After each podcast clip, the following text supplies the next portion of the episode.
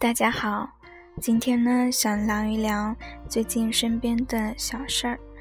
嗯，最近换到了别的医院转科，和其他小伙伴一起。有一个小伙伴呢，他嗯自己在的医院离这边比较远，嗯，大概得早晨很早起来，六点左右。嗯，八点上班的话，就得六点起，然后再乘骑车到地铁站，然后再从地铁站，嗯，呃，乘地铁中间还得再倒一班地铁，这样大概能够在八点之前，啊，八点左右，嗯，赶到科室上班。然后就整个过程也比较纠结，然后比较有意思的是。啊，就是这个过程，就是每天这样的一个过程，其实是非常辛劳的，然后，嗯，也是非常的让人疲劳的。然后他每天来了之后，嗯，会有一些好玩的事情发生，嗯，比如说，嗯，骑车，嗯，第一天骑车到地铁站，然后没有找到停自行车的地方，然后又担心来不及，就随手。就在一家卖早餐的店，然后买了早餐，就把自行车扔那儿了，然后也没有锁，也没有锁上。然后等到下午，嗯，下班回去以后，嗯，发现自行车，啊，被别人和他的自行车锁在一起了，所以呢，也取不走，然后就走回去了。到晚上的时候，又回到那个。小店门口，然后把自行车骑了回去。嗯，然后又跟我抱怨说啊，嗯，那个骑自行车啊，第二天就是浑身酸痛，然后原因就是因为自自行车太破了，然后骑的非常的辛苦，算了一下时间，还不如走路，加上锁车停车的时间。然后，还有就是在乘地铁的时候，因为是高峰期，然后呃，总想着说人这么多，下一班吧，下一班吧。结果到呃实在不行了，就冲上去，然后挤得嗯非常非常的挤，然后书包都是夹在那个呃地铁门外边的，就夹在那个里边了，然后就整个过程也是。非常的，嗯，非常的辛苦，嗯，加上，包括下午下班回去以后也是很远，然后之前他们也试图跟啊本部这边的老师，还有跟他们的老师商量，说是不是在附近嗯租一个房子，啊，他因为他们有几个人。嗯，结果是啊，各种原因吧，就没能成功的搞定这件事情，然后就只能这样每天的来回的奔波，啊，就是还挺奔波的，嗯，就是这件事情，你给我很很多的呃很多的这种点哈，就是击中我的点有几点，就是这个妹子，嗯。他几几乎就是他每天都会把他这些上下班的这种特别苦逼的过程，然后以一种段子的形式说给我听，然后他讲的时候也很轻松，然后讲完自己自己也觉得很搞笑，然后我本来笑点也比较低嘛，然后他说完之后我就笑个不停，又会脑补各种的场景和画面。就是其实是一个非常让人焦虑、让人痛苦，或者说至少是让人很疲劳的一个过程。但是从他那里听到，就是从他嘴里说出来，他讲述的过程中完全没有这种感觉，只是就是特别的想笑，然后就觉得很好玩。所以我觉得，然后他自己也还蛮淡定的。就觉得说，嗯，毕竟这也是一段时间嘛，就是我们在外面转科的，嗯，也也也不短，大概有十个月的时间，他可能都要这样子每天的来回，然后也还蛮苦逼的。但是他说的时候，就是让人觉得非常想笑，然后我确实也笑了，但他并没有介意。嗯，我从心底里面其实特别，嗯，特别的敬佩，就是莫名其妙的那种。听他说完之后，尤其是接触了一个星期，觉得这种心里面的敬意都都挡不住。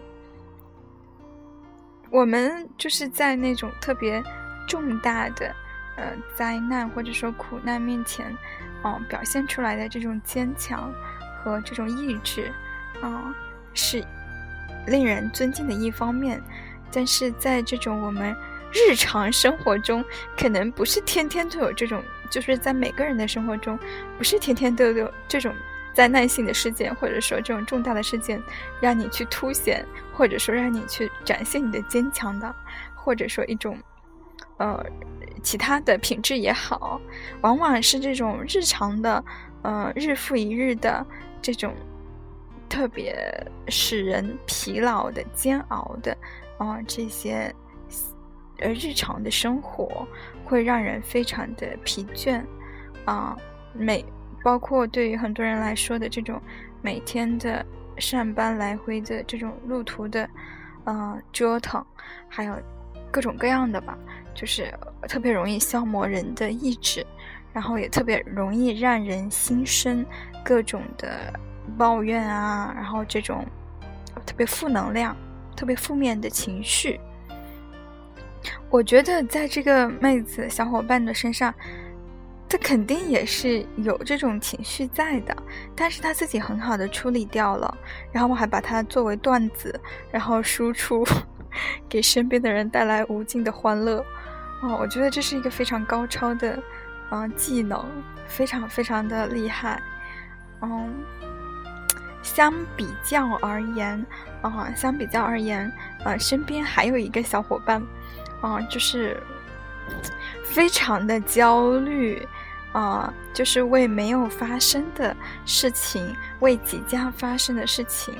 啊。焦虑的非常的厉害，啊，就比如说一场考试在两个月以后，那么他这时候就开始焦虑了，然后他这种焦虑还会扩散到周围的人，啊，会每天问你，啊，你复习的怎么样啦？然后你看了多少啦？哎呀，你们今天又看了好多，我都没有时间复习，然后这种不断的。嗯，不断的释放他的焦虑是非常可怕的。然后我我记得有有一阵子我自己都崩溃了，就完全是被这种这种焦虑袭击的，完全受不了了，非常的愤怒。就是嗯，我们在面对一个呃压力性事件也好，啊，就是是这种可预期的，一定是会有一个呃自己的一个。应对的方式和我去去，因为毕竟是要完成的事件，那你要去有一个规划，那规划下来了，嗯，就去做就好了。但是那个小伙伴完全不是这样子的，啊，就是你告诉他你应该开始复习了，并没有什么卵用，但他每天依旧跟你说，啊，我今天又没有看书，然后我特别我没有时间，因为我还有很多其他的活要干。然后就类似这样的，他确实很忙，但是，嗯，这种对外释放的这种焦虑啊，其实真的是完全没有必要的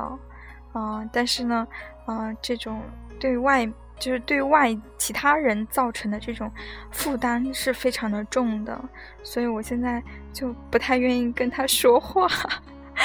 因为真的很怕。然后这种，嗯。非常高强度的焦虑攻击是让人非常的，嗯，充满了这种压力。就我要去应对他的这种焦虑，啊，就就非常的难，并没有这个这么大的能量。然后，所以就是，就是对比吧。我觉得这两种性格的人真的非常非常的不一样。就是前者，前者，嗯，就是大家生活里面都会有很多。呃呃非常的苦逼的事件，然后也会有很多的这种应激源、压力源，但是前后者，就我说的两个小伙伴，嗯的应对方式和处理方式的，啊，显然是明显不一样的。啊，前者是让人很舒服，然后也很愿意去，嗯，去分享，啊，因为在这个分享的过程中，啊，是互惠的一个过程，嗯，在后者的话，就是完全是一个充满了挑战的过程，至少我试过，然后我觉得，觉得啊，完全不行，我自己都会被搞崩溃。所以就会觉得啊，非常的有压力。嗯，我觉得要做到前者其实挺不容易的。嗯，但是呢，嗯，但是还是有人做到了呀。然后我觉得这也是需要我们去学习的。嗯，接下来还会跟这个小伙伴有一阵子共处的时间，然后也会，我觉得还觉得还。就是挺有意思的，就是不太一样。然后我我的我的模式可能要更中性一点，我会尽力处理好自己的情绪。然后，但我好像也没有办法把自己的苦逼的事情当成段子来说，没有修炼到这个程度。嗯，好，就随便聊聊吧。今天也没有什么特殊的。我要继续复习了。